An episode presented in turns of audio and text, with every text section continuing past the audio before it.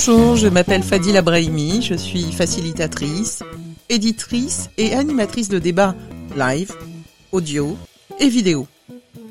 J'en anime justement sur Clubhouse en ce moment dans le cadre d'un club qui s'appelle Émergence. Émergence pourquoi? Ben, C'est un club qui propose une invitation à apprendre et à désapprendre en s'ouvrant à différentes disciplines. Car tout projet se transforme avant d'exister. Cette phase s'appelle l'émergence, ou l'art de combiner plusieurs variables interdépendantes. Le principe de cette room est d'accueillir un invité spécial et un panel de speakers de divers horizons pour nous garantir une diversité d'angles de vue. Ceci afin d'ouvrir le débat avec une approche holistique et d'enclencher des conversations. Dans cet enregistrement, vous n'entendrez que la voix des invités, leur introduction ainsi que leur conclusion. En somme, vous aurez la crème de la crème. Les interactions avec l'audience ne seront pas diffusées, ceci afin de garantir la parole libre, et puis aussi le côté éphémère. Après tout, ça vous donnera peut-être envie de participer au prochain débat. Allez, bonne écoute.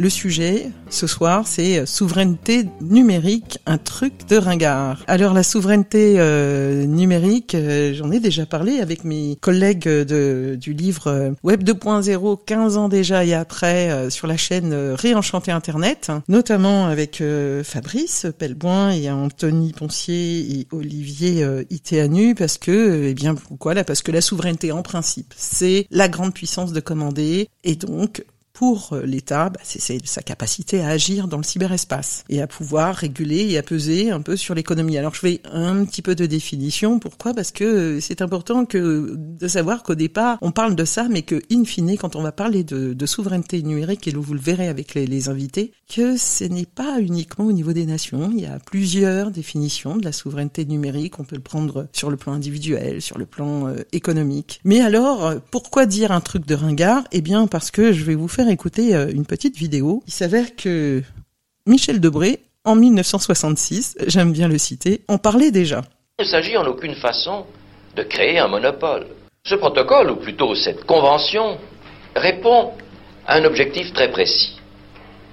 Euh, avoir une forte industrie nationale capable de construire des ordinateurs. Voilà, en quelques mots, notre objectif, notre préoccupation. Pourquoi?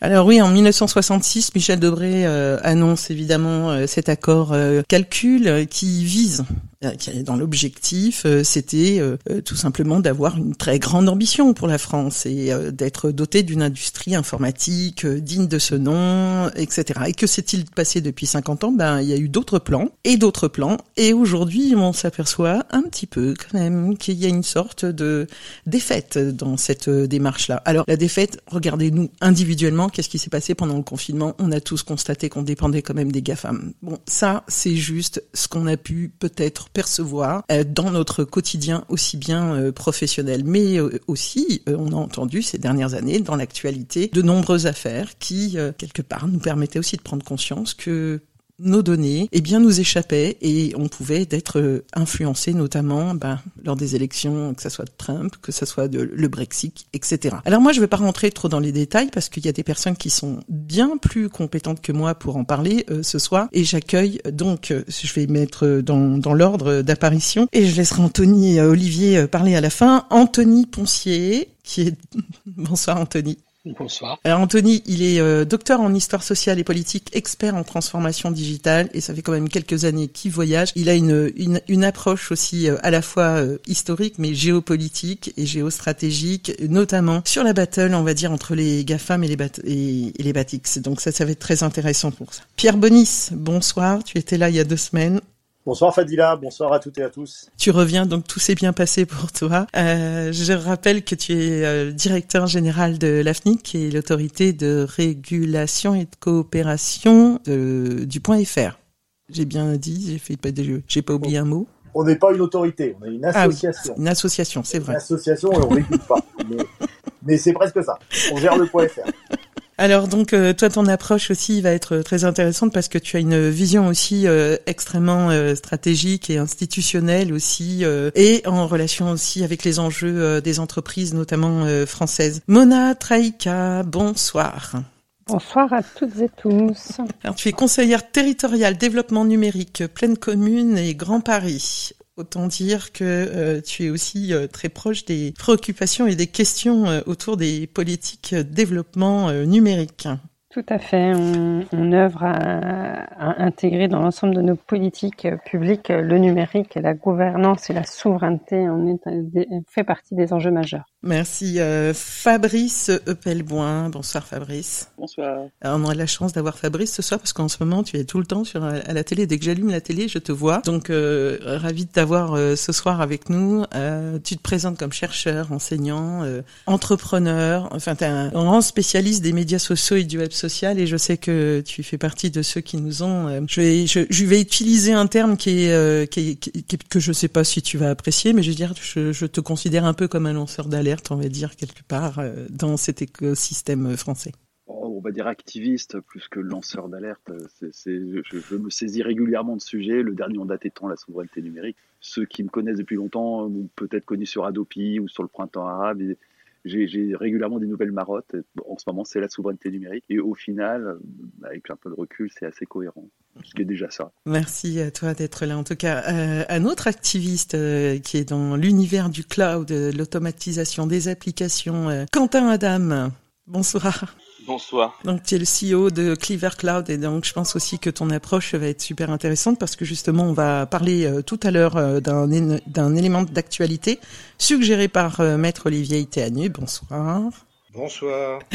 Bon, c'est à ton initiative que nous avons euh, lancé cette euh, cette room. Tu avais envie de, de, de parler de, de, souveraineté numérique. On reviendra un peu sur euh, sur ta, je dirais ce qui t'a motivé. C'était notamment notamment l'accord Generali Orange du cloud, mais aussi d'autres éléments de l'actualité comme les données. Capgemini. Capgemini, j'ai dit un truc. D'accord, merci.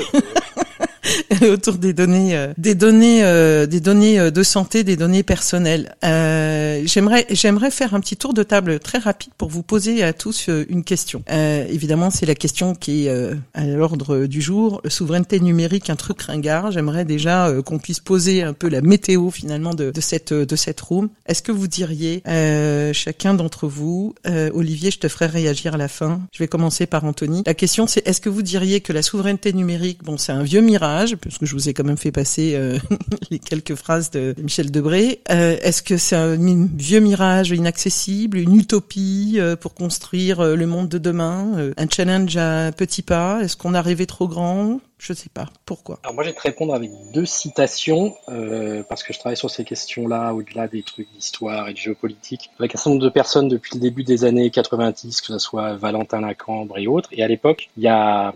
En fait, quand j'ai lu ton titre, c'est un truc de ringard, ça m'a renvoyé à l'idée de que connaît bien aussi Fabrice, Jean-Marc Manac, avec qui euh, j'ai aussi bossé sur question à l'époque, qui parlait de la vie privée un truc de vieux con, c'était le titre d'un de ses, euh, de ses bouquins, et je pense que oui, on avait une certaine sensibilité et la souveraineté numérique, le vrai problème, c'est que moi, je l'élargis de manière beaucoup plus, euh, beaucoup plus vaste. Je l'élargis avec ce que j'ai pu faire avec les gens des Big Brother Awards. Je pense que ça touche à euh, la vie privée, à la connaissance euh, des technologies, ce que ça implique pour nos vies à chacun. Donc, je me place d'un point de vue purement individuel. Et ça, là, et donc, j'ai cité quelqu'un d'autre, en l'occurrence, quelqu'un avec je fais pas même chose avec Gandhi. C'est Laurent Chemla. À l'époque, il a sorti un bouquin qui s'appelle Je suis un voleur. Et l'idée du bouquin Je suis un voleur, c'est de dire, voilà, parce que je connais quelques trucs, j'ai en profité pour m'enrichir sur le dos d'autrui. Et je pense que le vrai problème de la souveraineté numérique et de tout ce qui va autour, euh, des questions de vie privée, des questions de fichage, des questions de surveillance, des questions de données, des questions d'algorithmes, tout ce qui va avec, en fait, les gens, et les GAFAM, mais pas que, et un certain nombre d'entreprises, voire les États, profitent en fait de cette méconnaissance des gens, de tout ce que ça implique, et à partir de ce moment-là, pour que les gens puissent retrouver à leur niveau une véritable souveraineté numérique, il faudrait qu'un certain nombre d'institutions et d'individus arrêtent de se comporter comme des voleurs. Donc euh, non, c'est encore possible. La preuve, sinon ça ne servirait à rien. Fabrice parlait d'être un activiste. Qu'on fasse, preuve d'activisme pour essayer d'aller dans la bonne direction. Mais c'est vrai que le chemin va être long et compliqué parce qu'à différents niveaux, il y a différents, il y a différents verrous et que ces verrous-là sont tenus par ces voleurs. Ok, donc toi, merci beaucoup. Tu, tu, tu prends l'axe en fait. Et c'est marrant, ça résonne aussi euh, beaucoup avec euh, quelque chose que je vais citer tout à l'heure. Euh, mes connaissances et le fait aussi de profit, de s'enrichir en fait sur le dos d'autrui. J'informe juste tous celles et ceux qui viennent de nous rejoindre que pour le moment les mains sont fermées. On fait un tour de table pour le moment, oui, chacun son tour, mais après vous inquiétez pas, on, on, on fera sauter l'ordre. plus, plus, plus, que s'enrichir, c'est profiter de sa position de ah, domination par rapport à une connaissance pour imposer quelque chose d'autre, que ce soit dans un domaine économique, que ce soit domaine euh, politique, puisque là je parlais d'institutions ou d'État, c'est cette connaissance qui fait que je vais en abuser et en profiter auprès euh, de, différents publics. Ok, bah merci à toi. Pierre, c'est un truc de ringard. Euh, il faut encore y croire. Alors, non, je pense qu'il faut évidemment y croire, et je dirais même pas, j'enlèverai le encore, et je pense pas du tout que ce soit ringard. bon, moi, je, je, je parle évidemment à travers euh, l'expérience de l'AFNIC, mais très rapidement aussi, euh, c'est, je trouve que j'ai une expérience de, de, de, négociation internationale aussi là-dessus euh, depuis les années 2000 à peu près, le sommet mondial sur la société de l'information. J'étais aux affaires étrangères à l'époque et, et depuis donc plusieurs années, cette, cette question de la souveraineté numérique, elle se, pose. Alors moi, la manière dont je voudrais l'aborder très rapidement, vraiment, c'est, en fait de d'essayer de voir à quel moment euh, elle finit par être acceptable dans le champ de la discussion internationale. Et pour moi, ce moment-là, il est en deux phases. Il est d'abord euh, après Snowden et il est pendant euh, la pandémie. C'est-à-dire que jusqu'à ces moments-là, à l'international, dans les débats, dans les débats intergouvernementaux, internationaux, multi-acteurs, souveraineté, ça voulait un peu dire qu'on était contre euh, l'accompagnement de la mondialisation heureuse par l'Internet. Depuis ces moments-là, on peut considérer que c'est pas un gros mot et que ça veut pas dire qu'on est fermé au monde, mais que euh, on a besoin les uns les autres d'avoir une forme d'autonomie et de euh, oui de souveraineté sur sur des éléments qui sont vitaux dans nos vies. Voilà, donc je pense que c'est un concept qui est très politique euh, qui euh, qui remue aussi des choses qui vont euh, par certains côtés de je de, de, de l'anarchisme libertarien californien de, de, début de Barlow jusqu'à aujourd'hui une forme de souverainisme de mauvais aloi à la chinoise. donc c'est un concept manifestement géopolitique et, et moi j'ai envie de le prendre comme ça. Ok. Ben, merci à toi. Euh, Mona, on continue ce, ce, tour de table, comme ça, ça nous permettra de voir un peu les opinions de chacun. Alors, euh, effectivement, pour moi, la souveraineté, elle n'est pas euh, du tout ringarde. Je dirais, elle est plus que jamais euh, d'actualité. tu évoquais la, crise Covid, les données, etc. En fait, je pense qu'il y a une, une véritable prise de conscience collective des, des enjeux et on a remis au cœur de tout ça l'acceptabilité des, des, populations euh, et notre capacité à être acteur de, de nos transformations euh, numériques et en tout cas de, de vouloir euh, ce que j'appelle moi souvent euh, reprendre la maîtrise de notre destin numérique collectif. Donc c'est pas du tout ringard. Euh, sauf que effectivement, je crois que pendant des années, enfin, tout, on, a aujourd'hui des, des, débats qui sont d'actualité, mais pour, je dirais, les, les, professionnels du digital, la donnée, notamment, évoqué dans ton introduction des postes, de, le e-commerce, la donnée, elle est au cœur de tout depuis des années et, euh, et aujourd'hui, on a un véritable éveil de conscience. Mais on a beaucoup fonctionné, euh, je dirais, euh, on parlait l'intervention précédente qui parlait de mondialisation, on est dans tout à fait ça, c'est-à-dire que on a beaucoup fonctionné euh, comme étant des, followers de ce qui se passait euh, de l'autre côté de l'Atlantique. Je crois que c'est Steve Jobs hein, qui disait soyons innovateurs et non pas followers. Donc on est on est rentré dans, dans, dans une ère où on était beaucoup, euh, enfin une partie du monde qui était followers de, de, de toute l'innovation qu'on avait de, de l'autre côté de l'Atlantique. Et je crois qu'aujourd'hui, euh, il y a aussi une, une, prise de conscience de se dire, euh, de replacer le curseur en termes de souveraineté pour savoir où euh, il faut aller et quel champ euh, il faut explorer. Et par là, j'entends euh, être innovateur. Et être innovateur, ça passe par se réapproprier des champs qui n'ont pas encore été été été envahis, je dirais, et des terrains qui ne sont pas encore envahis par ce qu'on appelle les GAFAM et les, et les BATX. Et là, on retrouve effectivement, il y a tout un champ où on a une obligation, je dirais, à la fois de protéger l'innovation moi, je dirais made in France en général, européenne parce qu'il y a beaucoup de choses qui se situent au niveau européen. Et on a on a besoin de se, se recentrer euh, sur des terrains où on, on, se positionnera en étant innovateur et non plus followers tel que ça a été le cas par le passé, ce qui permettra de ne plus courir après des GAFAM mais des, des BATX qui ont, euh, je dirais, euh, quelques dizaines d'années d'avance et, euh, et, de, et de se réapproprier notre destin numérique euh, collectif. Donc la souveraineté numérique, c'est un enjeu majeur et encore plus euh, dans les dans les euh, dans les années à venir. Mais enfin, tout le monde parle du monde de demain, mais je crois qu'on le vit tous au quotidien, en tout cas dans, dans le digital. Très bien, ben je te remercie. On aura peut-être l'occasion justement de revenir pour voir euh, sur sur cette idée de cette obligation là euh, de, de, de, protéger euh, et d'encadrer ou de recruter. Euh, euh, on va voir s'il y a des pistes. En attendant, on va écouter Fabrice. Fabrice. Eh ben, je, je vais rebondir sur ton introduction. Euh, en 67, euh, Debré euh, annonçait une grande volonté de, de, souveraineté numérique, quelque part, à travers l'impérieuse nécessité d'être en mesure de construire des ordinateurs. C'est un, vieux souvenir, mais c'est à peu près contemporain de l'invention par Louis Pouzin du datagramme, qui est euh, le précurseur de TCP/IP, qui est la base de l'Internet qu'on utilise tous les jours. Et euh, l'invention du Pouzin, bon, on l'a bêtement laissé euh, filer aux États-Unis parce que personne n'en voulait. Ça a été suivi à partir de cette date-là bah, de cette fameuse mondialisation heureuse qui s'est déroulée à peu près sans accroc. Petit épisode entre 80 et 83 avec Mitterrand, mais en dehors de ça, on a joyeusement euh, suivi la piste de l'ouverture totale des frontières et de la disparition progressive du rôle de l'État dans, dans la gestion des affaires courantes et, surtout de l'économie. Et puis on, a eu ces derniers temps quelques épisodes qui ont commencé à faire des choses. Il y avait, euh, euh, comme le disait Pierre, il y a eu cette, ce triste épisode avec Snowden où tout d'un coup on a été obligé de regarder en face le fait que oui, il y avait une surveillance de masse qui, était largement avancée, qui se mettait en place, et euh, le grand public est encore très très très loin de découvrir à quel point c'est généralisé, et pas que pour les États-Unis. Euh, et puis évidemment, plus récemment, il y a eu cet épisode euh, Covid qui nous a mis le nez dans notre manque total de souveraineté numérique, mais aussi à travers d'autres éléments de souveraineté qui ne sont pas numériques, au, au vaccin, aux masques, à tout un tas d'éléments qui nous ont clairement montré que en cas de problème, et l'avenir avec notamment le climat nous réserve quand même pas mal de problèmes, en cas de problème, au final, ça n'était guère que sur les nations qu'on pouvait compter et que bah, la souveraineté s'imposait dorénavant comme une impérieuse nécessité.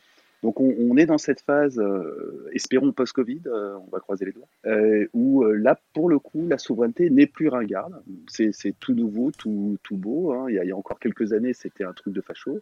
Aujourd'hui, même notre gouvernement, qui, qui jusqu'ici versé dans l'extrême inverse, commence à adopter un vocabulaire de souveraineté et essayer de, mettre de la souveraineté à toutes les, sauces. Et puis, bah, cet épisode Covid nous a très clairement montré que sans les GAFAM, on n'aurait pas pu avoir une continuité d'éducation, on n'aurait pas pu faire de télétravail, que très clairement, on était dans une situation de dépendance totale et que ça allait poser des problèmes à l'avenir. On, évoquera probablement les, les problèmes macroéconomiques de transfert de valeur qui, qui, vont nous tomber dessus parce que pour l'instant, n'oublions pas, le cloud est totalement subventionné.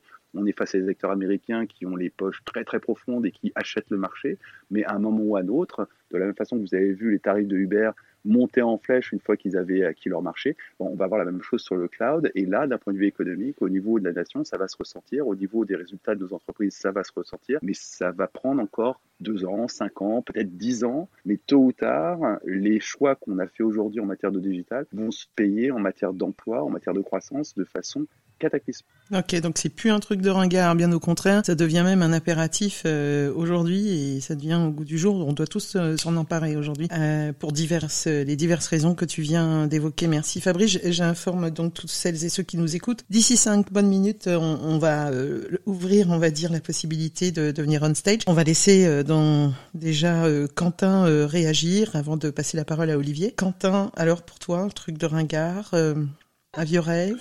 Tu y crois? Non, je pense. En fait, euh, je pense que c'est le moment d'y croire et c'est le moment de se rendre compte du sujet. C'est-à-dire qu'en fait, euh, le numérique, en fait, c'est la révolution industrielle de la prestation intellectuelle. Si vous voulez, c'est la révolution industrielle du secteur tertiaire.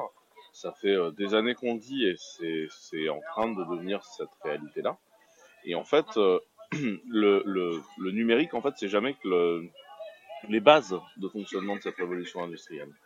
Et euh, si je prends le secteur du cloud qui me concerne, parce qu'en fait c'est vraiment c'est c'est le secteur de base en fait de ce qu'on fait, euh, le cloud aujourd'hui pèse 18% de ce qu'il pèsera comme marché en Europe en 2029.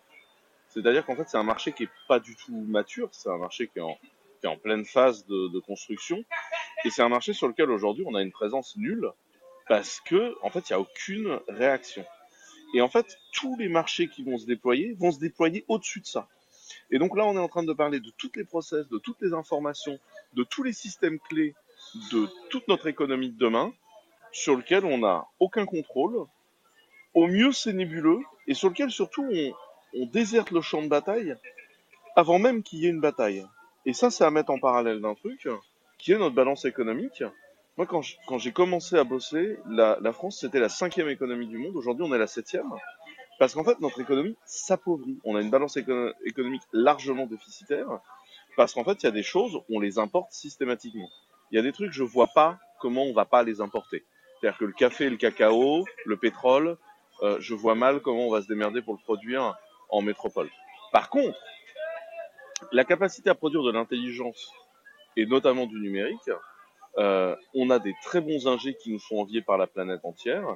On a des très belles boîtes qui nous sont enviées par la planète entière et aujourd'hui on les brade et on ne mise pas sur eux. Et ça c'est uniquement aujourd'hui un problème de culture et de politique qui fait qu'aujourd'hui on brade cette capacité-là, qui est une capacité clé pour le monde de demain. On la brade et on ne, on ne lui donne pas la capacité à émerger et ça, c'est un truc qu'on pourrait garder en local, fructifier de l'argent là-dessus au lieu d'importer, et qu'on ne fait pas. Et c'est un problème, encore une fois, c'est un problème culturel avant tout. C'est la fameuse technologie américaine. Et je, et je pense qu'aujourd'hui, euh, sur ces notions-là, il est temps qu'on se regarde en face, et surtout que les acteurs économiques qui, se, qui sont euh, euh, multiples, et là je pense à, à, à nos amis euh, du CIGREF dans les grandes boîtes, commencent à réfléchir à qu'est-ce qui va se passer si jamais on appauvrit le pays? Est-ce qu'on sera vraiment en posture de force? Et ça, je pense que c'est un, c'est un sujet important. Au-delà des problèmes de vie privée, etc., où je pense qu'il y a des gens qui peuvent déjà euh, intervenir assez largement sur ces sujets-là, c'est quels sont les impacts économiques d'avoir euh, d'avoir bah, trop d'imports par rapport à l'export. C'est, aussi simple que ça.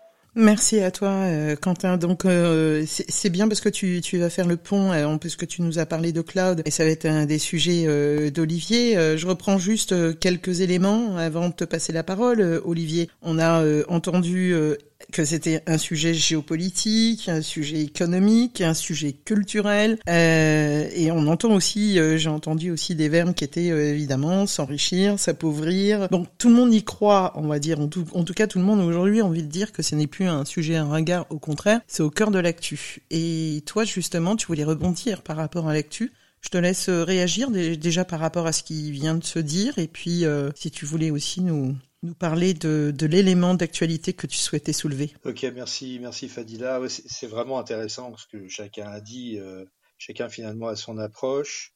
Je crois qu'il faut pas tomber dans le, risque de la définition, parce qu'on peut passer des heures et des heures. D'ailleurs, les GAFAM savent très bien faire ça. Ils savent dire, mais quand vous me parlez de souveraineté numérique, de quoi parlez-vous? Moi, je veux simplement donner un peu mon, cheminement intellectuel. Comme Pierre, comme, euh, comme Anthony, comme Fabrice, suis peut-être un peu plus vieux qu'eux, mais je suis né euh, professionnellement euh, à la fin des années 80, début 90, avec euh, l'Internet qui arrivait dans le grand public. Et j'ai cru à l'idéologie euh, qui l'accompagnait, parce qu'il n'y a pas de... Les technologies sont jamais neutres. Hein, euh, et cette idéologie s'appelait les libertariens. donc on allait faire... On, allait réussir leur, leur rêve d'unir tout le monde, euh, je crois que c'est Pierre qui a cité euh, John Perry Barlow, qui était fondateur, musicien et par ailleurs fondateur de l'Electronic Frontier Foundation, qui avait fait une déclaration, à me savoir ça, en 96, d'indépendance du cyberspace, du cyberespace, et qui disait, euh, je l'ai devant les yeux parce que je l'avais, je voulais quand même vous le lire, au nom de l'avenir, vous qui êtes du passé, je vous demande de nous laisser seuls. Donc on, on était euh, euh, donc euh, complètement imprégné de cette euh, idéologie libertarienne et tout était beau, tout était vraiment sympa, c'était la cool attitude, il y avait plein d'éléments de langage nouveaux qui arrivaient au fur et à mesure. Les derniers, c'est par exemple disruptif. Et, donc voilà. Et puis moi, au milieu des années, des années 2000, 2010, de 2015, j'ai pris conscience d'une chose, et j'ai écrit un livre qui était en 2016, qui a été primé au FIC en 2007. En 2017, le titre est Quand le digital défie l'état de droit. Euh, digital, c'est un mot anglais, hein, numérique. Euh, pas le livre dans les yeux, mais il a été euh, typographié de manière différente pour bien montrer qu'on parle de l'anglais. C'était bien le premier livre en fait sur le sujet, non? Euh, Je sais pas. Je ne sais pas. En tout cas, le mot souveraineté, je l'ai pas utilisé parce que toi, Fadia, tu as démarré très fort avec Michel Debré. Excuse-moi, et en même temps, tu as vu à cause de Michel Debré, je t'ai pas présenté, donc je t'inquiète pas, je vais le faire juste après. Euh, non, mais bon, euh, disons que c'est vrai qu'il y a le risque d'être, euh, c'est le souverainisme qui est connoté politiquement, et je, je pense que ah bon, c'est connoté politiquement, et donc ce mot, je l'ai pas utilisé dans ce livre. Je suis parti d'un test qui était très simple. J'ai pris une jeune fille que j'ai appelée Alice, pour ceux qui font de la crypto, Alice et Bob. Et puis euh, j'ai commencé à la suivre du matin au soir. Elle se levait, elle écoutait, elle regardait euh, Twitter pour les infos, elle, euh, elle allait en Uber au travail, elle faisait son, son marketing sur sur LinkedIn et puis et comme ça elle utilisait une trentaine de services. Elle se terminait le soir par une bonne vidéo sur YouTube et une bonne série sur Netflix. Puis après j'ai regardé euh, le contrat qui était conclu, qui était souscrit par Alice avec chacun des services. J'ai regardé la loi qui était désignée et le tribunal qui était également désigné en cas de, difficulté avec, euh, euh, ces, différents services, y compris Facebook, notamment Instagram, tout ça. 90% désigné la loi californienne et le juge californien.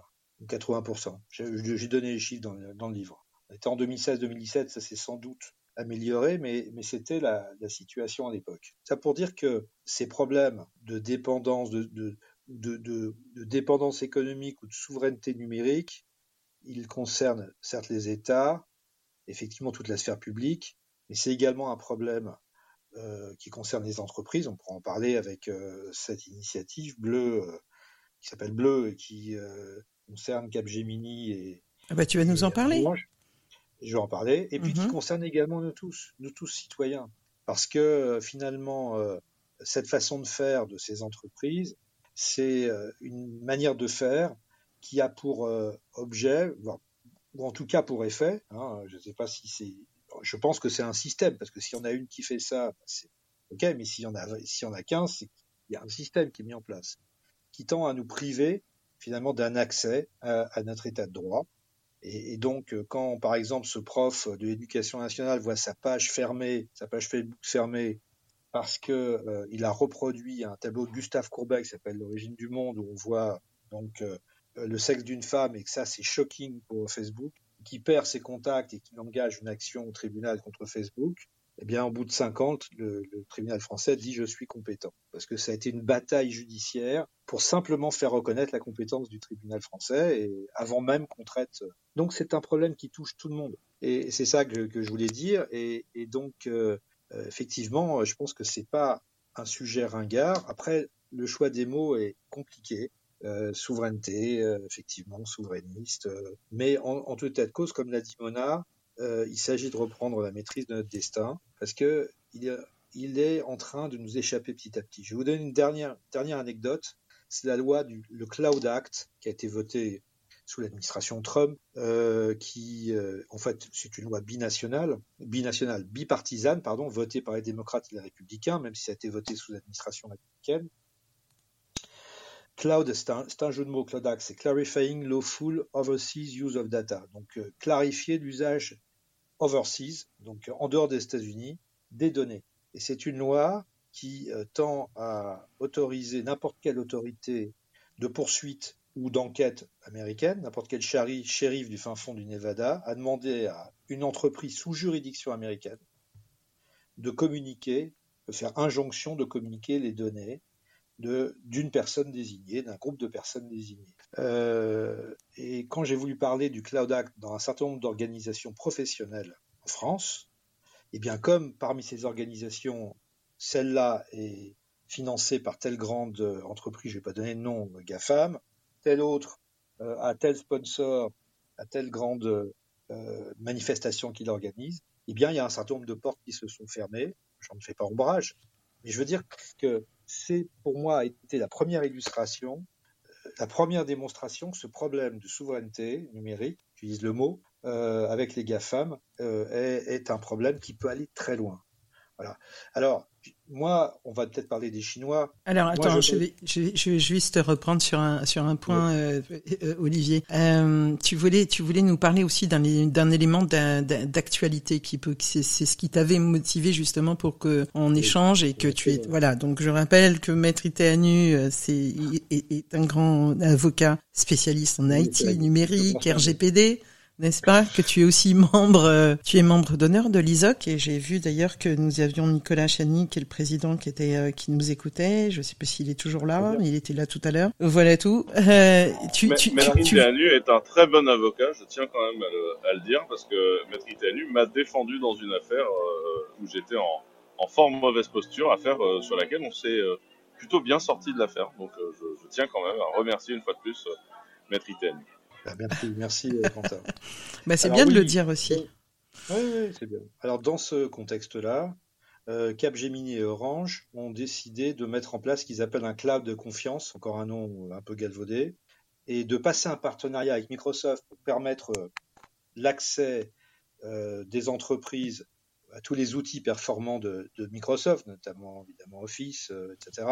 Et, et de mettre ce, ce, ce, partenariat et les infrastructures qui, vont être utilisées dans un environnement dit indépendant, c'est-à-dire de le cloisonner, de le rendre autonome, il parle d'autonomie opérationnelle, de façon à ce que Microsoft, ses salariés, puisqu'il est aussi question dans le communiqué de faire travailler des propres salariés de cette, alli- cette alliance entre Capgemini et Orange, leur, leur propre personnel, de faire en sorte que Microsoft n'ait pas accès euh, aux données des personnes qui recourront à ce cloud de confiance. Et je trouve ça intéressant parce que c'est vrai que euh, on en parlera peut-être, mais que la réaction à la souveraineté numérique, c'est plutôt, on va dire, le séparatisme. Encore un mot pourtant un peu utilisé dans l'actualité par ailleurs. Enfin, c'est plutôt de dire on va séparer, on va se séparer des GAFAM, ce qui d'ailleurs n'est pas possible parce que on n'a aucune solution alternative. Ou en tout cas, il y en a peu. Euh, et euh, là, on est plutôt dans un mode réalisme, je dirais, c'est-à-dire, oui, effectivement, euh, utiliser les services de ces GAFAM, en l'occurrence là du Microsoft, mais essayer de contrecarrer les difficultés que crée cette dépendance économique et cette dépendance numérique. Voilà, donc c'est une annonce qui a été faite il y a quelques semaines, hein, je crois qu'elle date de mi-mai, fin mai, et, c'est, j'ai trouvé, c'est pour ça que je t'en ai parlé, c'est pour ça que j'ai dit que je pensais que c'était intéressant d'évoquer la question euh, de la souveraineté numérique. C'est un communiqué du 27 mai 2021, donc c'est vraiment tout récent. Oui, parce que ce qu'on peut rappeler en fait aujourd'hui concernant euh, notre dépendance, c'est que on reconnaît aussi le fait qu'aujourd'hui euh, rares sont les entreprises, si c'est pas dire aucune entreprise aujourd'hui est en capacité quelque part de gérer en fait l'ensemble, on va dire, de la gestion des données, euh, c'est-à-dire du stockage, à l'exploitation, l'analyse, etc. Donc généralement, elles font appel en fait aussi à, à d'autres entreprises. Est-ce qu'il y a quelqu'un qui souhaite réagir à ce que vient de dire euh, Olivier? Oui, je voudrais dire juste une chose. C'est le débat qui a été fait très longtemps par rapport au logiciel libre. À savoir, est-ce qu'on a une solution alternative? Est-ce qu'on est capable de produire une qualité suffisante pour un certain nombre d'entreprises? Malheureusement, et j'en je suis le premier à regretter, ça n'a pas toujours été le cas pour les logiciels libres, même s'il y a des exceptions. Or là, c'est bien proposer une solution où il y a un accès plus compliqué aux données, tout en fournissant, ce qui était une demande d'un certain nombre d'entreprises, accès à des outils plus performants que ce que pour le moment, donc c'est peut-être l'idée c'est de voir si ça ne peut pas être une solution uniquement transitoire, pour revenir sur la question économique qui a été euh, largement mise en avant notamment par Quentin, de euh, pouvoir profiter de services performants, mais à côté, c'est-à-dire permettre aussi dans ce cas-là des solutions françaises, de françaises ou autres, ou européennes, pour qu'on a quelque chose de plus large, se développer pour pouvoir ensuite avoir quelque chose de plus euh, complet. Mais il faut bien commencer quelque part. Et la vraie question, c'était l'accès des données par rapport à toutes les lois euh, américaines, de savoir qui héberge, avec quels employés, et ainsi de suite. Donc oui, c'est un, un, un bon start. Avant de passer la parole à, Pierre, j'informe juste euh, pour toutes celles et ceux qui nous écoutent que vous pouvez euh, lever la main depuis euh, si vous avez besoin de, si vous souhaitez réagir, poser une question. Toutes les questions sont bonnes. Hein, ne vous ne vous dites pas que cette question n'en vaut pas la peine ou qu'elle n'est pas assez, je sais pas, experte ou pertinente. Toutes les questions le sont et euh, et surtout j'ai j'ai demandé à Anthony de m'aider un petit peu à, faire monter les personnes on stage pour celles qui, le souhaitent, parce qu'on a on, sait aussi que ces derniers temps il y a quand même pas mal de trolls, donc euh, il va m'aider en fait pour cela et je le remercie. Euh, Pierre, tu souhaitais réagir, hein, je crois.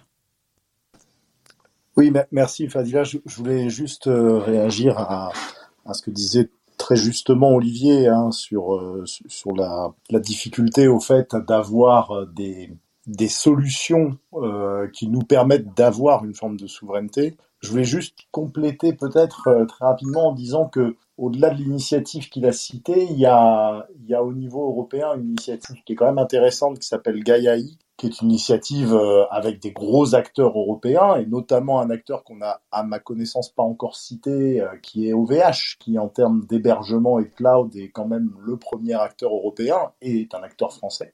Euh, mais aussi des Allemands très puissants, One and One, Yonos, Denic.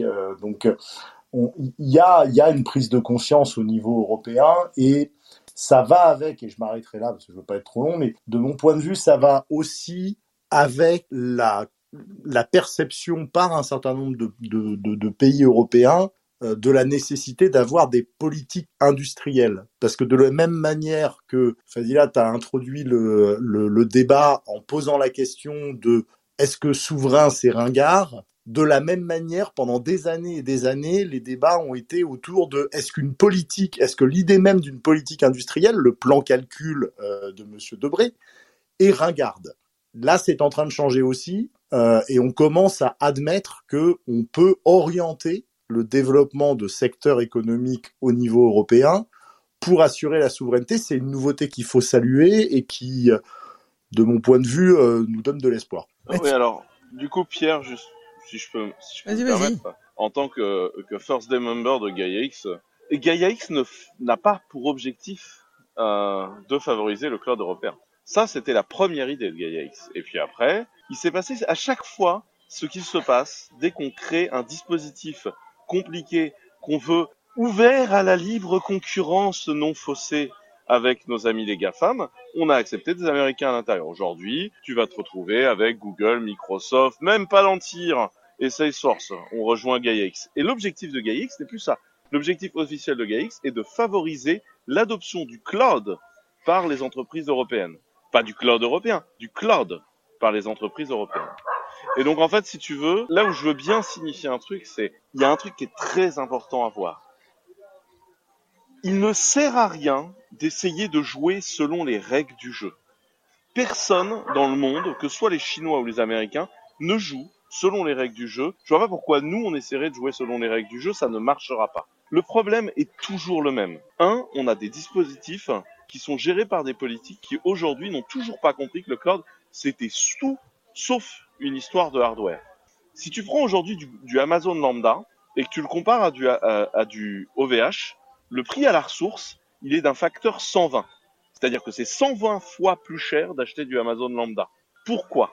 Parce que ce que tu achètes, c'est pas le fait qu'Amazon ne sait pas négocier euh, ses prix quand il achète du hardware dans ses data centers. Je pense qu'on peut leur faire à peu près confiance là-dessus ce que tu achètes, c'est le software. Et moi, ce qui m'a choqué dans la dernière euh, déclaration gouvernementale et ce qui était dans bleu, c'est de considérer que le software n'est pas là où il y a la valeur. Le cloud, c'est du soft. L'IT, depuis le début, la question, elle est le soft. Et en fait, le problème de larguer le soft, il est là. Et quand aujourd'hui, GaiaX a vrillé légèrement parce qu'on n'a pas fermé la porte aux Américains en disant non, vous êtes nos alliés, mais tout allié qui se respecte on a quand même envie d'avoir un jardin à nous, eh ben, on a en fait cette problématique-là, c'est que on n'a pas des politiques qui sont assez focus sur la notion de software. Et on est encore dans une politique très industrielle au sens secondaire de l'économie du terme, qui regarde des serveurs s'aligner dans un data center et se disent que du coup on est en sécurité. Ok, moi je rebondis juste rapidement en disant que VH c'est pas que du c'est pas que du hard hein, quand même. Mais je, suis d'accord avec ce que tu dis, mais euh, là pour euh, c'est pas du tout que du hard, c'est aussi largement du soft. Hein. Oui, oui, non, mais je te comparais si tu veux des ressources équivalentes pour que pour, pour donner aux gens une idée de ce qui est acheté dans du cloud. Ce que tu achètes dans du cloud, c'est du soft avant tout, et le hard n'est qu'une conséquence du soft que tu achètes. C'est ça que je voulais donner comme euh, illustration. Yamona et Fabrice. Pardon, vas-y. Oui, je voulais juste réagir à ce qu'a dit euh, Olivier. En fait, euh, sur, sur revenir sur le, le cas euh, Capgemini Orange, ça pose une question plus plus profonde en fait, de se dire aujourd'hui le monde du digital, il est quand même, il y a une hégémonie des GAFAM en termes serviciels. Hein. Aujourd'hui, un, Gmail tombe, il y a combien d'entreprises entreprises qui vont être bloquées. Donc il y a un véritable enjeu effectivement autour de cette souveraineté, cette capacité de, maîtriser en tout cas nos, systèmes d'information et nos services et notre activité économique euh, par conséquence. Et c'est un bon exemple de se dire est-ce que c'est dans ce champ-là qu'il faut que je me batte? Est-ce qu'il ne faut pas plutôt que je dise, ben, ils ont inventé, ils ont innové, ils ont créé tout un ensemble de services qui font vivre même notre économie. Mais est-ce qu'il faut, et là il y a euh, des vrais enjeux, je dirais juridiques et même au niveau européen, se dire comment on peut réguler avec les outils juridiques, euh, justement euh, pour qu'on puisse pas à se retrouver dans des situations, dans des situations où on a on n'a aucune protection de nos données, aucune protection de, de, de, nos flux de données, etc. Donc je pense qu'il y a un champ juridique, en tout cas européen, qui est, à mon avis, aujourd'hui encore trop suffisamment euh, timide euh, par rapport au, au, champ de au, au champ qu'on devrait enfin c'est un, un, vrai un vrai euh, j'allais dire combat mais c'est pas un abus de langage hein, c'est qu'il y a quelque chose en tout cas de politique au niveau européen à aller traiter. Sur l'open sur, les sur les hébergements des data centers moi je vois sur mon territoire on a beaucoup de data centers. On a il y a, il y a deux mois on a on a on a souhaité, on a un projet européen qui est un projet à un milliard d'euros pour récupérer je dirais l'hébergement des données pas que du territoire, hein, mais au niveau national et européen, euh, parce qu'il y a aussi euh, cette idée de, maîtriser euh, les, les, systèmes d'information et les data centers, l'accès aux data centers, les flux de données, toute la problématique de cybersécurité aussi qui est apparue notamment avec la crise Covid, où il y a eu euh, tout un tas de, cyberattaques et une vraie volonté, en tout cas, du gouvernement de, de pouvoir euh, financer euh, aussi la protection, je dirais, des TPE, des PME et, et des collectivités locales. Et puis l'open source, je pense qu'il y a un champ encore, et d'ailleurs c'est un champ qui est identifié. il y a un champ de développement, de croissance en termes d'innovation euh, on a de très très bons acteurs. De, ça a été dit hein, tout à l'heure, on a de très très bons acteurs. On n'a vraiment pas de quoi rougir, en tout cas sur nos sur nos, nos ingénieurs, nos acteurs de l'écosystème numérique, notre capacité d'innover, nos universitaires, nos, nos investisseurs. Euh, ce champ de l'open source euh, a, a, une croissance quasiment exponentielle. Euh, il, y a, y a des, y a des places de marché à prendre et il y a des choses où on peut être attendu, innover, créer des propositions de valeur, créer de la valeur, créer de la croissance économique crée de la croissance sociale aussi, euh, tout, ça étant étroitement lié. Donc euh, moi je dirais aujourd'hui euh, l'exemple que, que tu as donné Olivier sur la partie Orange Capgemini, elle interroge, moi elle m'interroge en me disant mais Ok, les GAFAM, les BATX, vous avez fait des, vous avez créé des services. J'en ai absolument besoin parce que de toute manière, est-ce qu'on a vraiment un intérêt à refaire un, un, un, Gmail aujourd'hui, euh, pourquoi pas utiliser, mais par contre aller se dire euh, côté juridique, euh, interpellons le législateur et allons explorer les champs qui nous permettent de nous garantir cette souveraineté et cette protection de nos données et, et aussi de la, de la, continuité de service, avoir des, de véritables engagements. Voilà, c'est un peu ce que, ce que je voulais dire par rapport à, à l'exemple qu'a cité Olivier. Euh, je, je, vais me permettre de rajouter. juste un instant, il y a Fabrice et Olivier qui voulaient. Euh, et, et, ensuite, on a accueillera Sandrine. donner la parole à Sandrine non seulement, aussi. Oui, oui. Non seulement Gaïa de plus en plus à une vaste opération de, de lobbying. Non seulement les Américains ont, ont, pris le pouvoir, parce que dans le conseil d'administration de Gaïa, il n'y a que des individus qui sont dépendants des GAFAM, euh, mais on, a carrément maintenant les Chinois qui sont arrivés dans le, consortium. Donc ça n'a strictement rien de souverain, c'est plutôt une ode à l'ouverture des frontières au libéralisme. Et absolument pas ce qui était attendu initialement du projet et la façon dont il était marketé. Et pour ajouter aussi, il y a une vraie possibilité pour la on t'entend mal, on t'entend mal, Fabrice. Fabrice, ça coupe, on t'entend mal, faut que tu reprennes. Les, dix dernières, les 15 dernières secondes. Donc, je, je disais, pour terminer sur GaiaX, on en est au stade. Moi, maintenant, sont dans le, le, le consortium GaiaX. Les, euh, le conseil d'administration est composé exclusivement de gens qui sont dépendants des GAFAM. Euh, et pour ce qui est du logiciel libre, il y a pour la puissance publique un véritable rôle à jouer parce que certes Gmail est prédominant, mais euh, c'est pas forcément une super idée être à ce point dépendant d'une technologie. Le jour où elle tombe, les impacts économiques seront considérables. Et ça n'est pas un si grand challenge de proposer ce genre de service. Tout ça est disponible en logiciel libre, que ce soit Gmail, G Suite ou même euh, Google Meet. Tout ça a des équivalents qui sont tout à fait fonctionnels en logiciel libre. Ce qu'il manque, c'est des entreprises ou en tout cas des entités qui propose ce genre de service aux citoyens.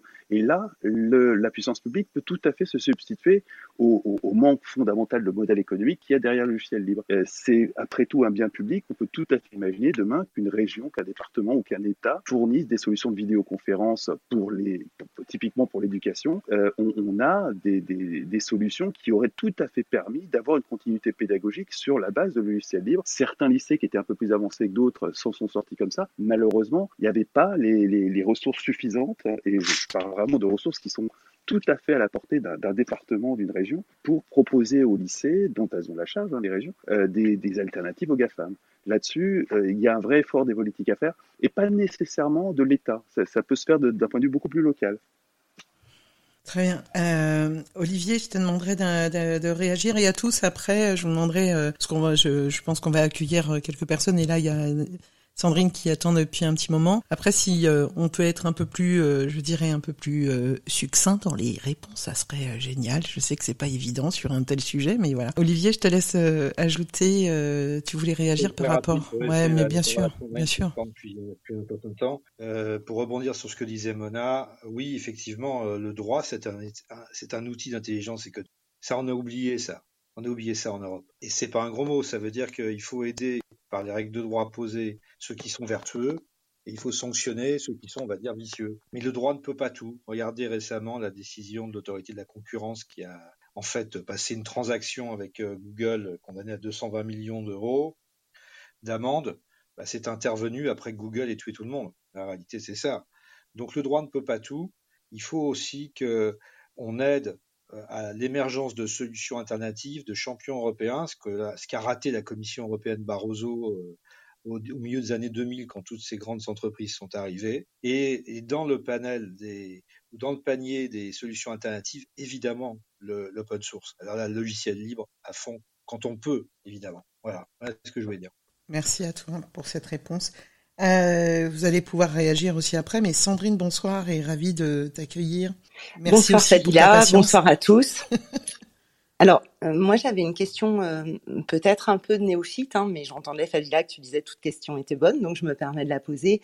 Euh, tout d'abord, euh, je vous ai écouté avec attention, j'ai compris immédiatement que la souveraineté numérique n'était bien évidemment pas un sujet ringard, bien au contraire un sujet essentiel. Euh, j'entendais aussi Mona parler de, de réappropriation de, de, notre destin numérique, de prise de conscience, d'éveil, et, et j'avais une question en fait à savoir comment euh, rendre accessible justement ce, ce, concept qui, certains d'entre vous l'ont dit, semble quand même euh, assez complexe, ne serait-ce que dans l'expression souveraineté numérique. C'est c'est quand même des mots qui, qui sont forts et qui, qui font résonance et, et, peut-être qui sont pas immédiatement euh, par tous et dans tous les cas j'ai pas le sentiment que ce soit euh, accessible à tous donc euh, est-ce que vous pensez que c'est important d'abord de rendre accessible à tous et, et, et dans ces cas-là qui euh, concrètement euh, représente en fait cette souveraineté numérique qui pourrait euh, justement euh, se permettre de former, d'éduquer, euh, de faire prendre conscience, comme comme Mona le disait, de, et, et d'éveiller les consciences, parce que je pense que c'est peut-être même pas un sujet pour la majorité d'entre nous. C'est c'est vachement bien ce que tu dis parce que Fadila quelques ouais. éléments de réponse? Oui, bien sûr. je voulais juste dire que j'avais j'avais soulevé soulevé dans le discours de, de Debré quelque chose qui m'avait épaté et qui allait dans ton sens, Sandrine. C'est j'ai l'impression qu'on est un peu schizophrène parce que d'un côté il y avait cette idée d'avoir une grande ambition euh, pour euh, pour la France, et de l'autre côté, il ajoutait euh, dans la suite de son discours, oui, mais il s'agit pas d'avoir un monopole. Et alors aujourd'hui, on craint d'utiliser le terme de souveraineté, mais de l'autre côté, Eric Sadin, lui, le philosophe, parle de colonisation d'un nouveau genre. la sénatrice Catherine Morin de Sailly utilise également le terme de colonie du monde numérique. Donc c'est également, on va dire, quelque part des termes aussi qui qui parlent aussi d'une forme de, de, de domination. Donc finalement, le mot souveraineté, euh, il s'associe plutôt bien euh, en contrepartie. Vas-y, euh, Mona, je te laisse réagir à ça. Enfin, oui, pas à moi, à ce que des, disait Sandrine. très...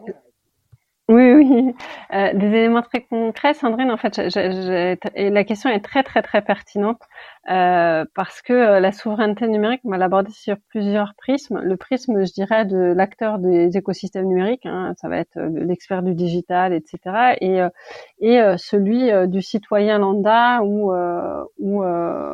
là, on va retrouver tout autour de la notion de l'identité numérique. Et en fait, nous, moi, j'ai souhaité qu'on travaille avec. Euh, on, a, un réseau de plus de 23 médiathèques. Euh, on a fait évoluer euh, les médiathèques comme étant des vrais lieux de ressources numériques où on accompagne, plus qu'on est passé par des phases d'acculturation, mais on se réapproprie en fait euh, nos, nos, capacités euh, à évoluer, je dirais, dans le cyberespace, c'est-à-dire que euh, comment on, on, gère notre identité numérique, comment on gère notre nos interactions avec le monde le monde numérique et comment on reprend euh, ce que j'appelais moi la maîtrise de notre destin numérique, c'est-à-dire comment je fais en sorte que euh, dans ce euh, cyberespace, j'évolue en étant vigilant de ce ça va de, de, la gestion des réseaux sociaux à, à comment j'utilise et comment j'accompagne les nouveaux usages du numérique. je dis tout souvent que l'innovation c'est une ambition humaine et, et que il faut que les, le, le, le commun des, des, des citoyens ait bien conscience qu'à partir du moment euh, en postant en fait, en, en postant sur euh, sur notre euh, sur notre room de ce soir, je, je tombais sur un gif qui disait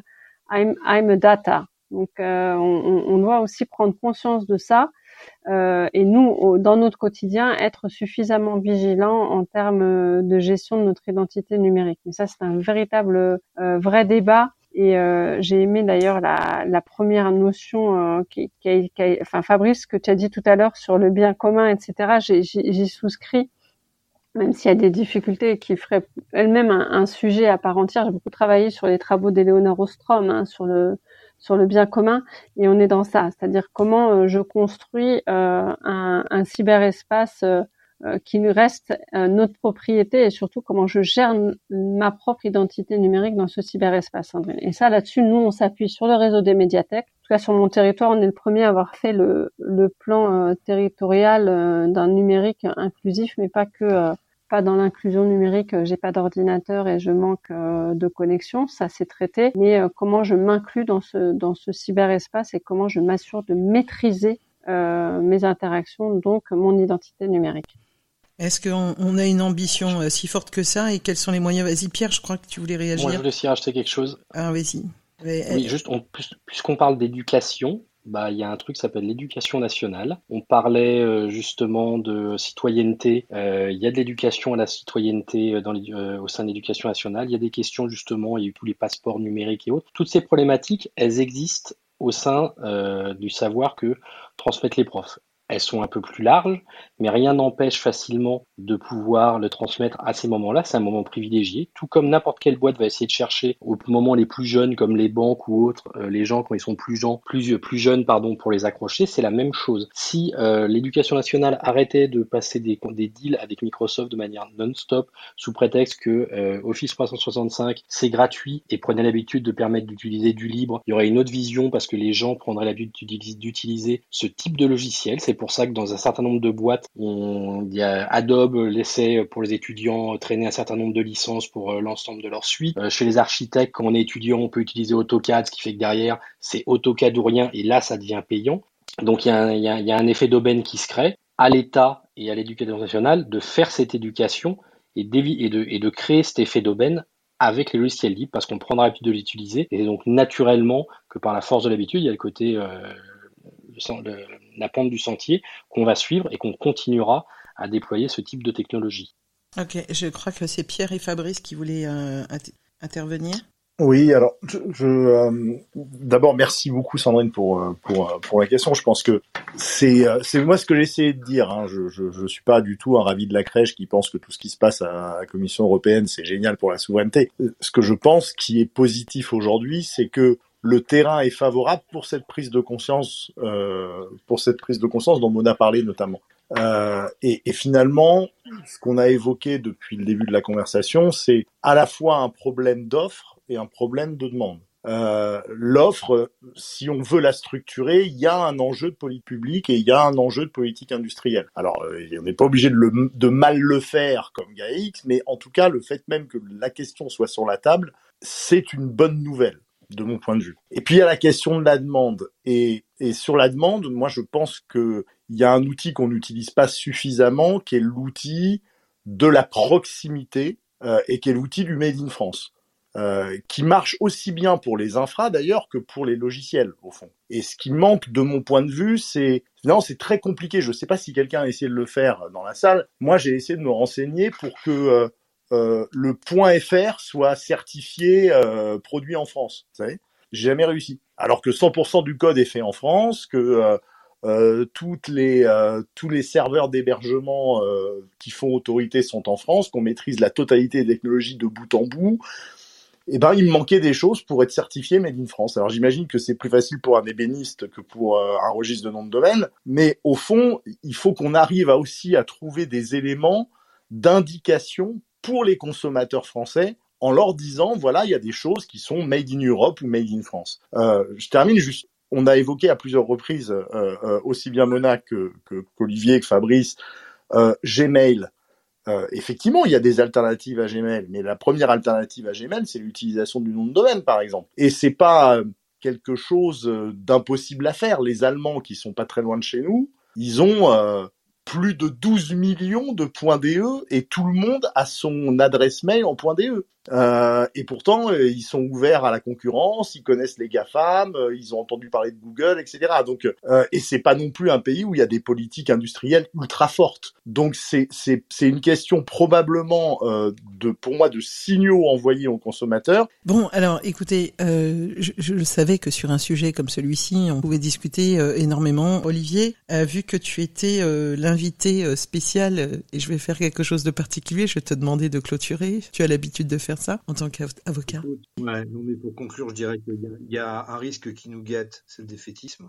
Hein, et la perte de confiance en nous, ça a été dit par Damien. Et il faut terminer par une note positive. Hein, euh, c'est Mona qui a dit euh, reprendre la maîtrise de notre destin, peut-être même plus sobrement reprendre la main. Parce que, et finalement, c'est une attitude euh, générale sur le numérique, reprendre la main. Damien disait Coca-Cola, etc. Mais la grande différence avec Coca, McDo, etc., c'est qu'on peut leur parler à ces gens-là. Qui est-ce qui a parlé à Google, Facebook euh, dans la room aujourd'hui? Personne.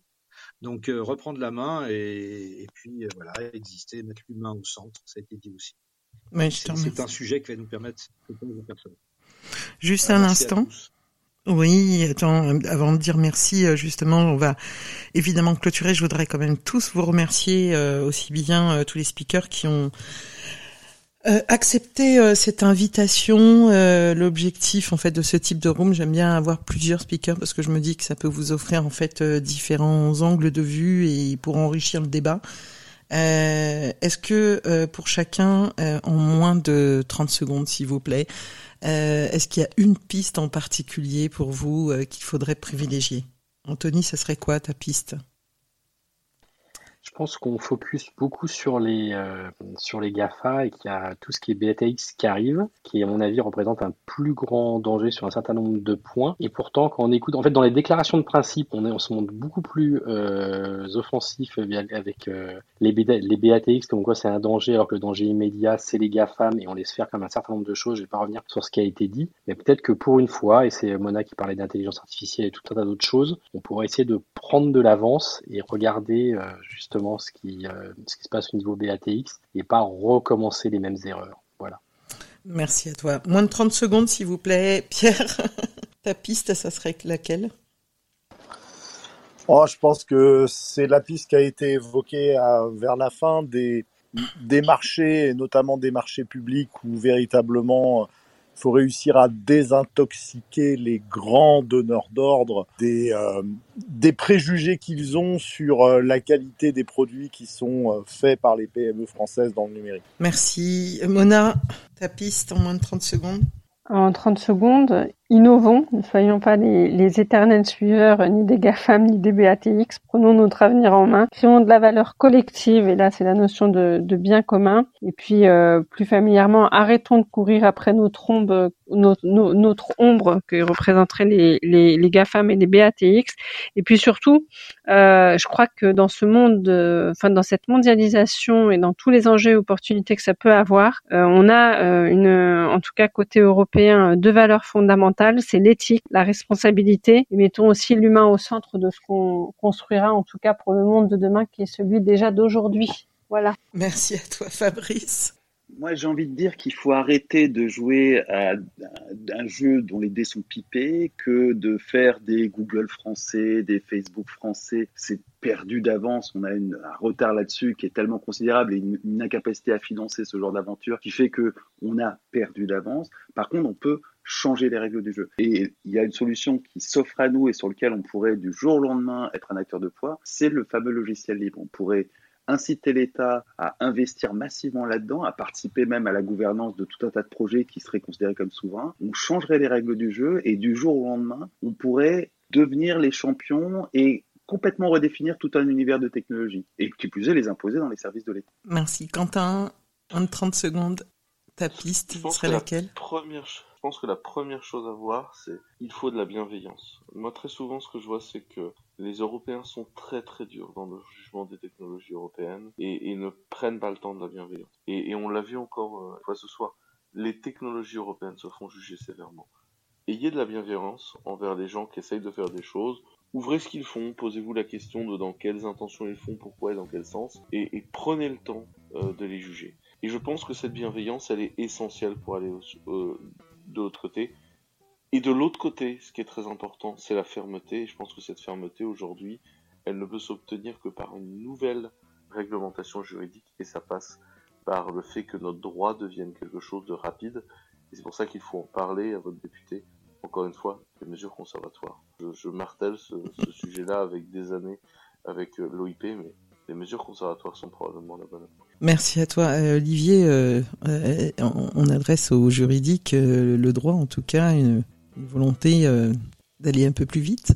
Ah, oui, mais ça, c'est difficile hein, parce que un procès, c'est un débat. Donc, il faut que tout le monde s'exprime. Ça se fait pas comme ça, c'est compliqué. Mais bon, effectivement, il y a une piste que vient de dire Quentin. Bon, il faut la, il faut la regarder. Voilà.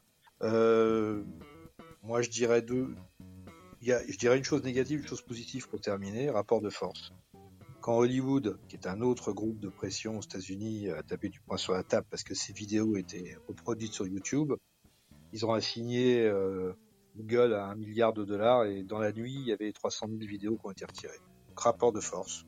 Et puis euh, le deuxième, peut-être quelque chose de plus positif, peut-être un Small Business Act à l'européenne, permettre aux petites entreprises d'accéder au marché, qu'on les aide, qu'on leur donne des garanties. Bon, je pense que c'est quelque chose à, euh, qui, a, qui, a, toujours été un peu dans l'air, mais peut-être quelque chose à regarder, euh, peut-être dans le, secteur du numérique. Voilà. Ok, on a beaucoup parlé en fait justement aussi de regarder, regarder ailleurs, pas focaliser simplement sur les GAFA, se désintoxiquer des grands donneurs d'ordre, euh, et puis euh, surtout arrêter en fait ce jeu. Toi, tu parles de rapport de force et euh, Quentin parlait aussi de à la fois de bienveillance, mais aussi de fermeté. Et Mona qui nous parlait aussi de d'innovation. Euh, merci à tous. Donc merci Anthony, Pierre, Mona, Fabrice, Quentin de m'avoir accompagné ce soir et merci aussi d'avoir accepté de déborder. Sandrine, Anne-Marie, Boris, Damien, Mathias, merci pour vos questions et aussi pour vos réactions, euh, d'avoir enrichi ce débat. Merci à toutes celles et ceux qui nous ont euh, écoutés euh, sagement pendant deux heures et qui n'ont pas regardé le match de foot. Et voilà tout. On avait un sacré concurrent ce soir. Je vous souhaite une super belle soirée. Comment? Tu connais le résultat, Fadila euh... je, peux, je, peux regarder rapidement si tu veux, mais je sais pas, j'ai Pogba qui est, euh, qui est en ce moment. Euh... Je lance le replay, s'il vous plaît. Je lance le replay. non, alors taisez-vous. Dans tous les cas, je vous invite tous aussi euh, à suivre euh, tous euh, les speakers de ce soir qui vous ont apporté, j'espère, un éclaircissement sur la souveraineté numérique. Vaste débat. Prenez soin de vous, bonne soirée et à très bientôt. Au revoir. Merci Fadila. Mm, salut. Merci à bientôt. Bonne soirée à tous. Merci. Salut, bonne soirée. Salut, au revoir. Merci Olivier. Merci. Merci. Merci. Au revoir.